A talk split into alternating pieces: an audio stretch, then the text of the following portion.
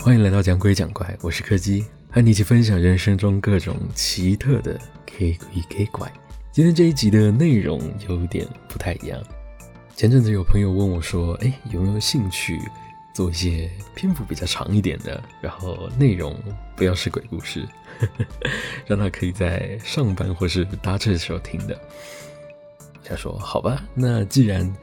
都有人提出这样的建议了，那就来试做看看不一样的内容吧。所以如果说大家都有兴趣的话，那之后说不定可以做一些，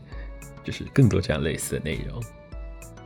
那么今天这一集想要跟大家聊聊如何去观察你的恐惧，听起来非常抽象的感觉哦。那在这边请大家稍微发挥一下你的想象力。现在我说。如果在你的面前有一个长得很可怕的鬼正在看你，你觉得他是长什么样子呢？大家可以花个大概五到十秒钟的时间，稍微想一下他大概是长什么样子。可以想一下他的细节、他的外观或是他的表情，应该差不多五到十秒吧。那么首先这里就有几个问题要先问了。在你想象中，这个鬼，他的性别是男的还是女的呢？非常有趣，大部分的情况之下，很多人会回答的是女的。我想这个可能跟可能跟大家习惯上看到的鬼片大部分都是女鬼，多少有点关联。就像我们印象中，呃，以比较早期的人来说，大家印象中最深刻的鬼，大概就是像《倩女幽魂》那样子，有个穿着白袍，然后长得很漂亮，在那边呜呜的飘来飘去那一种。那在接下来第二个问题，就像我刚刚在叙述里面提到的，这个鬼他穿的衣服是什么颜色的？同样比较常见的答案就是，呃，可能是白色的，或是像红色的。或者有一些不是颜色，他们会说他穿的就是非常破烂的。那这个地方其实也可以从一些比较常见的电影或是故事去推论。就像印象中常见的鬼片，大部分都是穿着白色的衣服，那也是可能也是跟一些传统习俗有关吧。就像我们在灵堂看到的，大部分都是白色的配色，然后入殓的时候穿的衣服也是白的，所以大家自然而然就会想说，哦，就是鬼。的话，它应该也是穿白色的。那再加上我前面有特别补充的一个叙述是可怕的样子，所以有些人可能会把它联想到厉鬼，大家可能就会自然而然的想到说，哎，厉鬼就是穿着红衣服自杀的人，所以就会立刻联想到这件事，然后把它想象成红色的。那甚至我们现在可以更进一步的去讨论更多的细节，比如说他的外表，他的脸长什么样子，他的五官是不是正常。有没有像是常见的，比如说七孔流血，或是他的五官有所残缺，或是他根本没有五官？那还有他的，比如说发型，长发披肩呢，或是没有头发？还有更多的，比如说他的肢体有没有任何的残缺？有没有更多的异常，甚至是异形的形态？这些都是可以慢慢一层一层去讨论的问题。那么，在这个中间，你不停的去研究这些问题，你开始一层一层拆解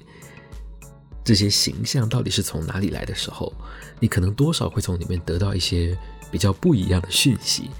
像是我前面最一开始问的，他穿着什么颜色的衣服？如果你的回答跟红色、跟白色，甚至跟我刚刚说的破烂都不一样的时候，你有没有想过？你有没有想过这个源头是从哪里来的？为什么你会觉得这个东西比我们一般常见的电影里面看到的鬼的形象还要更可怕？是你的人生经验，还是你实际上碰过什么事情？呃，假设说我今天第一个反应，我想象到的是一个穿着蓝色衣服的鬼魂，那我就会想说，我以前曾经有没有看过？这个样子形象的人，或是我碰过这样形象的东西，它是让我觉得非常可怕的。这个可怕程度足以让我掩盖一般电影里面、一般书籍里面所得到的知识。这个就是比较有趣的部分了。我想每个人应该都可以从里面找到一些属于自己特别害怕的部分。同时，这个部分我觉得它也凸显出了文字叙述这个非常有趣的地方。相较起图像的呈现，我个人当然是比较偏爱文字的。它非常神奇的地方就在于，像我刚刚只是讲了一段非常简单的描述，说你眼前有一个长得很可怕的鬼在看你，但是我把这句话跟十个人讲，十个人可能会给我不同的形象；我跟一百个人讲，一百个人可能会有个别一百种不同的细节。这一点在图像上面，它就。嗯，没有办法那么有效的去呈现这个东西，毕竟图像它就是把这个形象给做死了，它就是导演想要呈现给你看到的形象。你说它恐怖吗？嗯，倒也不是说它不恐怖，只是相对起来，它并没有你自己想象出的那个形象那么贴合你的恐惧感。毕竟你会。毕竟在这种时候，你的脑袋会，我觉得是一种无意识的动作，它会投射你心里的想法、你的人生经验，最后去塑造出一个你觉得最可怕的形象。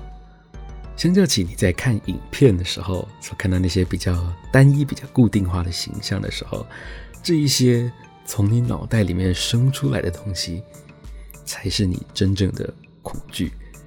同时，这也是那种你会在半夜的时候突然回想起他，然后你就会非常愤怒的想把自己的脑子拿出来，用力的甩他两巴掌，给我闭嘴，不要现在想这些的这种反应。虽然我在前面把文字跟图像拿来做了比较，但是话要说回来，毕竟这两个还是因应不同的市场跟需求而生的。就像你虽然在自己脑袋里面想到那种可怕的形象可以吓到你九分，但是同一套形象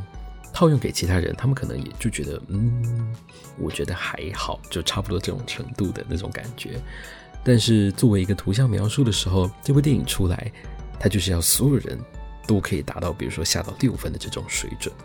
所以其实他们在一些手法还有一些技巧上面。也是有所钻研跟有所变化的，不过在这边有一种非常常见的形式，是我个人非常不喜欢，而且就我所知，大部分的人对这个的接受度真的蛮低的，就是所谓的 jump scare。他们会用非常大的音量，加上非常恶心的图像，然后凑的镜头很近，来达到他们所谓的惊吓的效果。但是，嗯，从我个人的角度来看，我可能会觉得这个会。被分类在惊吓，而不是让你觉得恐怖。就像你吓了一次、吓了两次，你会一直被吓到，但是你会觉得这个真的不可怕。你可能只是被声音吓到而已。我觉得它就没有这种嗯比较精致的效果。当然，也不是说所有的 jump scare 都用的不好。就像是今天假设你开了这扇门，你被吓到一次，那你下一次再开的时候，你就会有一种。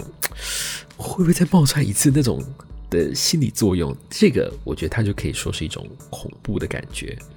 然而，如果它只是无预警的一直出现的话，那它就只是一种，唉，非常廉价的技巧。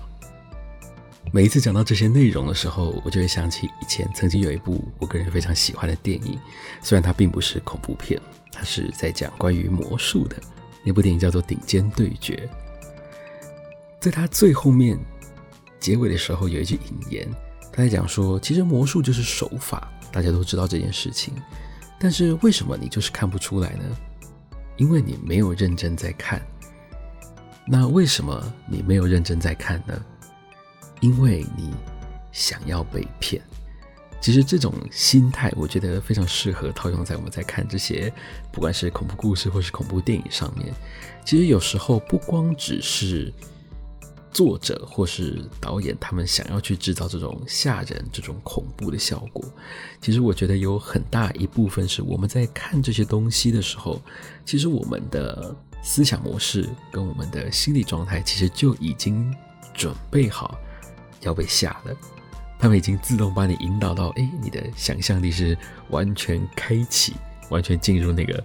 嗯，非常奔放，会开始自动脑补的状态。所以，当你在看这些东西的时候，如果你是刻意用一种非常抽离、非常不想要把自己情绪带入的状态去看这些东西的时候，它所带给你的那种恐惧感，或是那种心理压迫，其实就会相对的降低很多。这也跟我们前面在做的那个小小的测试有点类似。当你在用一种非常理性的角度去分析你想象中的那个画面，然后去一层一层的了解它，了解它背后的缘由、它的脉络，还有你最一开始的时候是怎么样理解它的。因为其实对于大部分的人来说，与其说是怕鬼，你倒不如说是害怕会看到。毕竟对于大部分的人来说，一般还是会倾向说，我们认为不同的世界，不管是阴间，不管是阳间，它都有一套自己应该要依循的规矩，所以一般人比较不会觉得说他会这样毫无顾忌的去侵犯你，或是去对你做一些不好的事情，然后完全不需要付任何的代价，没有规矩的这个，这个大家可能会认为它的可能性比较小，或是发生的几率不高，所以大部分的人其实都只是偏向说，我不想要看到。我也不想要碰到而已，所以在这个拆解的过程之中，大家可能会多少理解到说，诶，我觉得可怕的这个东西，它其实是分别来自很多不同的部分，而你自己把它凑在了一起，变成一个你不喜欢的东西。那这个被你的想象力给凑在一起的东西，它到底实际上存不存在呢？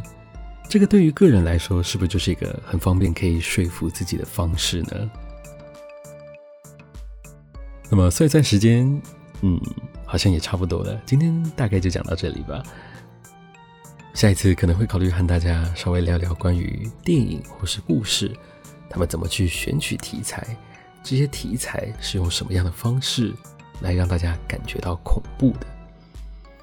那在这边还是要跟大家讲一下。以上的所有论点都没有科学根据，只能说是我个人的一些经验或是观察得到的结果，所以大家也可以保持一个比较开放的心态，听听就好，当做娱乐。你也可以把它当做只是一些穿凿附会的给鬼给怪。今天的内容就差不多到这里告一个段落了。如果你喜欢我们的节目，别忘了收听每周四的更新。我是柯基，我们下次见。